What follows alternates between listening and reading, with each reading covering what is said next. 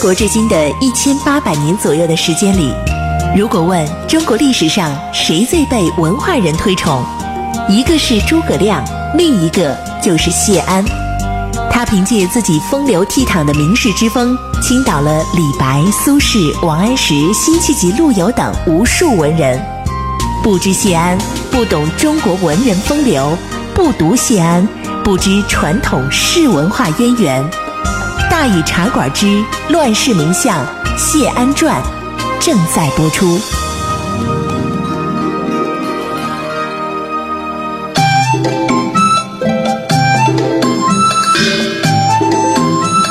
安时风流无奈何，欲将赤骥换青鹅。不辞便送东山去，临老何人与唱歌？今天呢，咱们继续来给大伙儿说《乱世名相谢安传》啊。昨天咱们说到哪儿啊？咱们说到了正朔这个问题。那么既然说到这儿了呢，咱们就啰嗦两句啊，来说说这个正朔它到底是个什么东西，是吧？哎，要说这个问题呢，牵扯的事儿实在是太多，所以咱们呢简短截说，哎。呃，应该说，在咱们人类社会进化的角度来看呢，这个正朔呀是取决于文化和文明的高低的，总会是低级的要向高级的去过渡的。啊，如果谁拥有了最优秀的文化和文明，那就算不是正朔也能成为正朔。这个正朔指的不是说哪个统治者啊，或者是哪个国家。哎哎哎，不是这样的，毋庸讳言啊，在我们中国这片土地上呢，汉文化一直都是最优秀的。那么这就注定了呢，这个大趋势就是少数民族的统治者必须要推行汉化，让自己顺应，然后呢融入汉文化。做得好呢，你就能统治得住啊！你比如说清朝，是不是？做的差的呢，国家就不能长久。哎，五胡乱华的时候，是不是？哎，这这个三国两晋南北朝，这一共前后五胡十六国，对不对？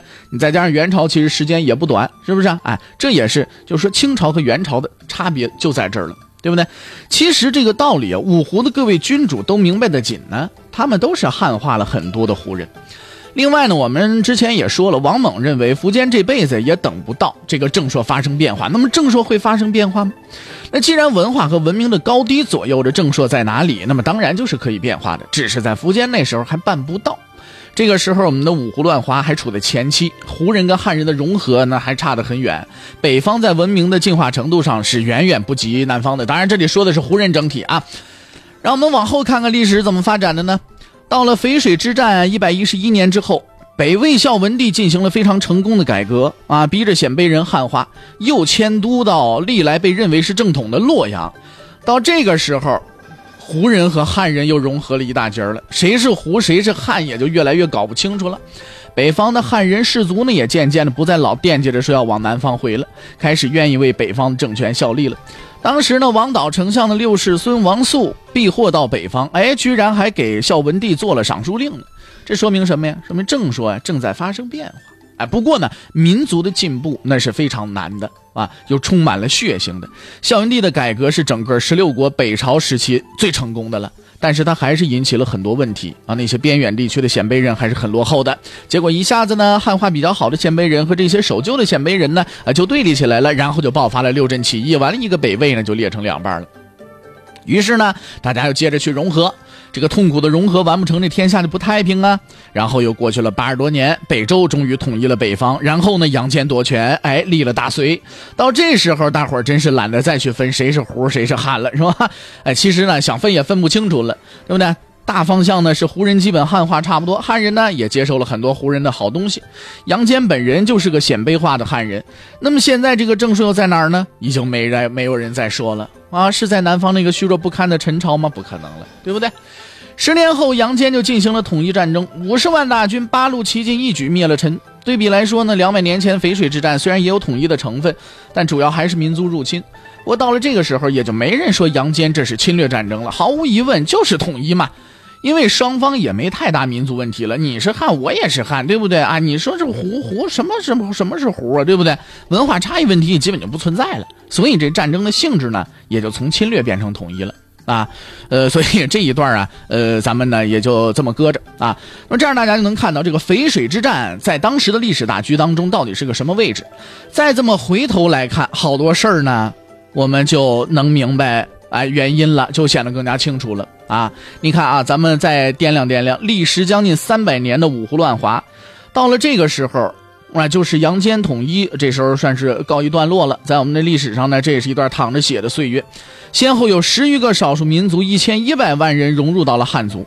这些个规模的战争发生过三百多次啊，无论是汉人还是胡人，大伙儿都为这融合付出了非常惨痛的代价。不过呢，让我们欣慰的是，历史仿佛总是这样，大乱之后必有大治。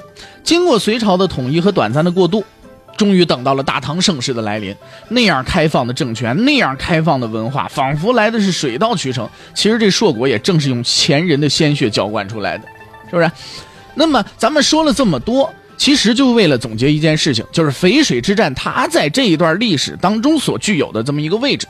为了争这个正朔，哎，这个苻坚的心思，咱们就能看得明白了。一个，他要得到汉人的支持；再一个，他急于树立一个正说的地位，这样呢，才能解决他那个阶段根本没办法解决的问问题。什么问题？就是民族问题。那么，怎么达到这两个目的呢？他找到了最直接的，但是呢，又是最冒险的一办法，就是进攻东晋。进攻东晋，占领建康，他就能够得到东晋士族。那个时候，东晋士族呢是文化的制高点呢，这样他就有了正说啦。哎，这正说就抓在手里了，汉人们从此就没了国家了嘛。在他的安抚和宽容政策之下，他们会渐渐的也来支持苻坚的。然后那些胡人对他来说，那就不算什么了嘛，对不对？应该说，苻坚的想法呢是有道理的，他不愿意接受他这辈子只能扮演一个。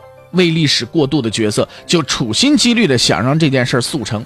其实呢，苻坚也不是狂妄自大，他是看清了这大局势的。他也是在前秦的问题解决不了的情况下出了这险招。不过他忽略了一件事，那就是即便说他攻下了健康，他就能很快得到汉人的支持吗？或者他已经想到了这个问题，但是就非要去赌一把吗？那这里呢？呃，这咱们就不知道他是怎么想的了。其实啊，这也并不仅仅是一场战争的事儿。最根本的问题呢，是氐族有没有能力控制住整个中国？王猛认为是没有的，所以临死他还劝，哎，不要攻进。设想如果苻坚得胜之后，但是没能很快得到汉人的支持，甚至激起了汉人的反抗呢？那会变成什么样？那结局就是整个中国大地陷入全面混战嘛。那么在这里，田延庆先生曾经总结说了：说吉令苻坚通过一次战役的胜利消灭了江左政权，也不过就是把北方的民族动乱扩大到南方。哎，其实就是这个意思。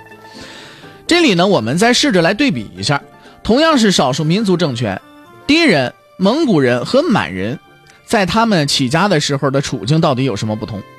满人的起家呢？跟蒙古人相似的地方多一些，所以我们就主要说说氐人和蒙古人的区别。不可否认啊，无论是蒙古人还是满人，人家都是先把民族问题解决的差不多都干净了，才开始动心思对付汉人的。这时候的大后方已经基本稳定了，把少数民族和汉民族关系这一问题处理好了，那基本就行了。你再看看这个氐族人呢，正像我们前面说的啊，苻坚不是不想处理，反倒是非常急于处理，只是在他那个时候，他没这能耐的处理不了。成吉思汗统一草原的时候，蒙古人也就差不多一百万人。但是完全不同的是，成吉思汗要对付的力量是分散在广阔的中亚草原上。我一个一个慢慢灭，再搭上他又爱屠城，哎，你看这可真是根除问题的最好办法啊！蒙古铁骑所过之处是一片荒芜，当然也不会再有什么反抗力量了嘛，对不对？回头再来看看五湖，这个时候黄河流域那就是一口锅呀，总共就那么大锅里头什么都有，一锅烩了，而且四面都是缺口，叽里呱啦、咕噜咕噜都往外冒呢。这就好像大伙儿一下发现了一大金矿，都跑这儿来淘金了。你想想，同样十个敌人分散在天安门广场，你一人力气大，一个个去把他们干掉就行了。可还是这十人堆在一间十平米的小屋里，你怎么对付他呀？你就是想屠城灭族，你未必做得到。你还没对付好这个呢，你背后呢，他只是这边来冷枪，那边来暗箭，你就完了，对不对？所以呢，这就注定苻坚扮演不了一个像成吉思汗那样的角色。历史没有给他这个使命，也没有给他这个地位。在五胡当中，苻坚呢，有一说一，是一个有眼光、有气度的君主。不过他在北方的成功，也是建立在之前刘渊、呃石勒、慕容公等等他们的成就之上的，不能都归到他苻坚一个人脑袋上。我们经常说啊，时势造英雄，你只有先顺应历史大势。然后在这个平台上才能有所作为，这样历史也才会把你推上光辉的顶峰嘛。英雄这个词儿啊，是历史和个人恰到好处结合的一块堆儿的产物，不是哪个人从小说我立志当英雄，长大了就一定能成为英雄的。福建呢，那是打定了主意铤而走险，那就铤而走险吧，不铤而走险，这国家也没法弄啊。于是他就正式的把这事儿提到议事议程上来了，哎，就是要攻灭东晋。这个时候是公元三百八十二年十月份，他把大臣们呢叫到太极殿，哎，想听听大臣们的意思。结果呢，就开始了一场完全一边倒的讨论。前期的朝臣们还是有见识啊，能想到的是都想到了，就是他们都不明白。苻坚不是想跟他们商量，就是想得到他们支持，就得把这个讨论现场呢大致摘录一下啊，大伙儿就能看得比较明白了。第一回合，朝臣的劝阻。苻坚说了：“说自从我继承大业，已经三十年了，四方之地大致平定，只有东南一隅尚未蒙受君王的教化。如今粗略计算一下，我的士兵能有九十七万，我想亲自统帅他们去讨伐晋朝，你们觉着怎么样啊？啊！后来计算淝水之战前秦兵的兵力，很多人都是九十七万，都说九十七万就是从这儿来的啊。不过毕竟苻坚的猜测并不是很准确，是吧？这时候底下这个大臣们就开始说了：说陛下您顺天应时。”哎，这个是不是啊？待上天出师讨伐啊，赤数一下啊，五岳就会倾倒；呼吸一下，江海就会决流。如果您一举百万大军，那一定是有征无战的，是不是？你这到跟前来之后，他们自己就害怕了，他们自己就来了，对不对？哎，就就就就倒下了，是不是？这晋朝的国君呐，不是口含碧玉到军门前投降，就是仓皇出逃，葬身于江海。陛下，您再让原来中原的士人百姓们返回故乡，让他们重建家园，然后您再回车东巡，在岱宗泰山封禅之事，是不是？你这就是千载难逢的时机啊！啊，这个这个说这段话的人是谁呢？是一位叫朱荣的啊。朱荣是谁呢？他是一个，哎，秘书监。福建说：“哎呀，太好了，这正是我的志向啊！”福建很高兴，但是高兴的早了，下面的全是反对的。下面人怎么说了？权益啊，这权益呢是尚书左仆射。权益说了：从前商纣王无道，但有微子、箕子、比干三位人臣在朝，周武王就因此而回师不去讨伐。现在晋朝虽然衰微虚弱，但是并没有大的罪恶。谢安、桓冲又是那江南才识卓绝的伟人，可谓国家有人呐。他们又君臣和睦，内外同心，以我看来，实在不能图谋。苻坚呢，沉默了一会儿，说：“诸位也都说说自己的意见吧。”这个时候呢，又有一位朝臣来了，十月啊，太子左卫帅。这里他说的古代天时地利啊，他怎么说的呢？说现在木星土星居于斗宿，从天象来看，福德是什么呢？是在吴地。如果讨伐他们，必有天灾，而且他们凭借着长江天险，百姓又都为其所用，恐怕不能讨伐。他说的这就是天时和地利。苻坚又说了。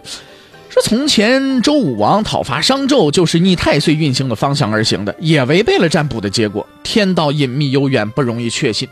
夫差孙浩全都据守江湖，呃，江湖是吧？但是呢，也不能免于灭亡嘛。如今凭借着我百万大军，投鞭足以断六，他们又有什么天险足以平击呢？是吧？哎，苻坚呢就觉得那天时就那么回事这个地利呢，我只要人多，我都什么沟都能填，对不对？十月这时候说了，说呀，不行。商纣、孙浩这些国君全都是淫虐无道的昏君，所以敌对的国家去讨伐就会像附身拾起遗物一样容易。但是现在晋朝国君虽然没有什么大德，但是也没有大恶，啊，根本出师无名啊！你您讨伐他，你讨你为什么要讨伐他？您得说出个名来。陛下，您还是暂且按兵不动，是吧？哎，积聚粮谷，等待他们灾难降临，自己失德的时候，这才是最好的时机嘛。苻坚那时候听着烦了啊。这正所谓在道旁修筑屋舍，没什么时候能够建成了，是不是？你反正在道旁修建嘛，你修建着这个道儿给来了，修建这个道改了，你这怎么修嘛？是不是？所以说我就我自己决断了，我不能再跟你们说了，再跟你们说下去，我自己我都糊涂了，是吧？不能再说了，我就要自己决断了啊！那么苻坚，这是第一回合，接下来还有几个回合呢？苻坚和他的朝臣们又都说了一些什么呢？咱们今天因为时间关系就不继续说了啊！关键时间马上是半点广告，广告之后是大禹茶馆之话说唐朝，广告之后咱们再见。